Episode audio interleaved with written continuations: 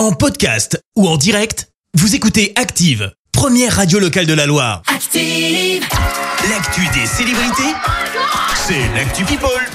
On parle people avec toi Clémence.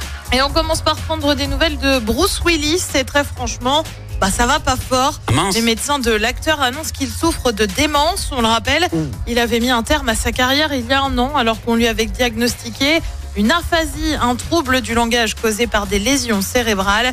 Sa maladie aurait donc progressé et se serait désormais aggravée.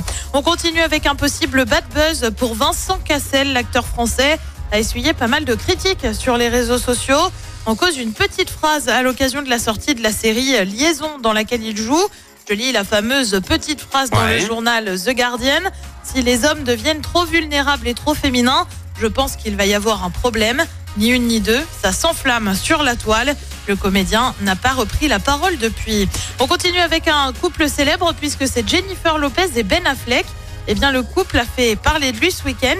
La chanteuse a un peu taclé son mari Ah bon parce qu'il ne posait pas sur la vidéo qu'elle était en train de faire sur les réseaux. Je te jure que c'est vrai. D'accord. On le voit alors profiter de la soirée assis quand elle lui demande de se lever et en plus de faire un sourire pour la caméra, on aperçoit un Ben Affleck un brin agacé. Bah oui, la vie de couple, deux stars qui plus est, et bah c'est pas toujours facile. Et puis elle est l'artiste féminine la mieux rémunérée au monde l'année dernière. C'est qui Eh bien c'est Taylor Swift, la Swift. chanteuse. Intègre le top 10 du prestigieux classement Forbes.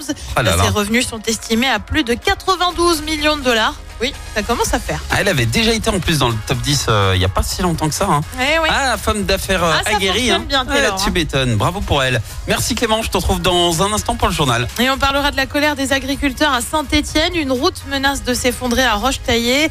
À Pierre Palmade visé par une enquête pour détention d'images pédopornographiques. Et puis en foot, les Verts se déplacent à Nîmes ce soir. Merci à tout à l'heure. On poursuit le réveil avec Avamax aussi Weapons. Et puis j'ai aussi La Rousseau en sélection gold. Belle matinée, bon réveil. Merci, vous avez écouté Active Radio, la première radio locale de la Loire. Active.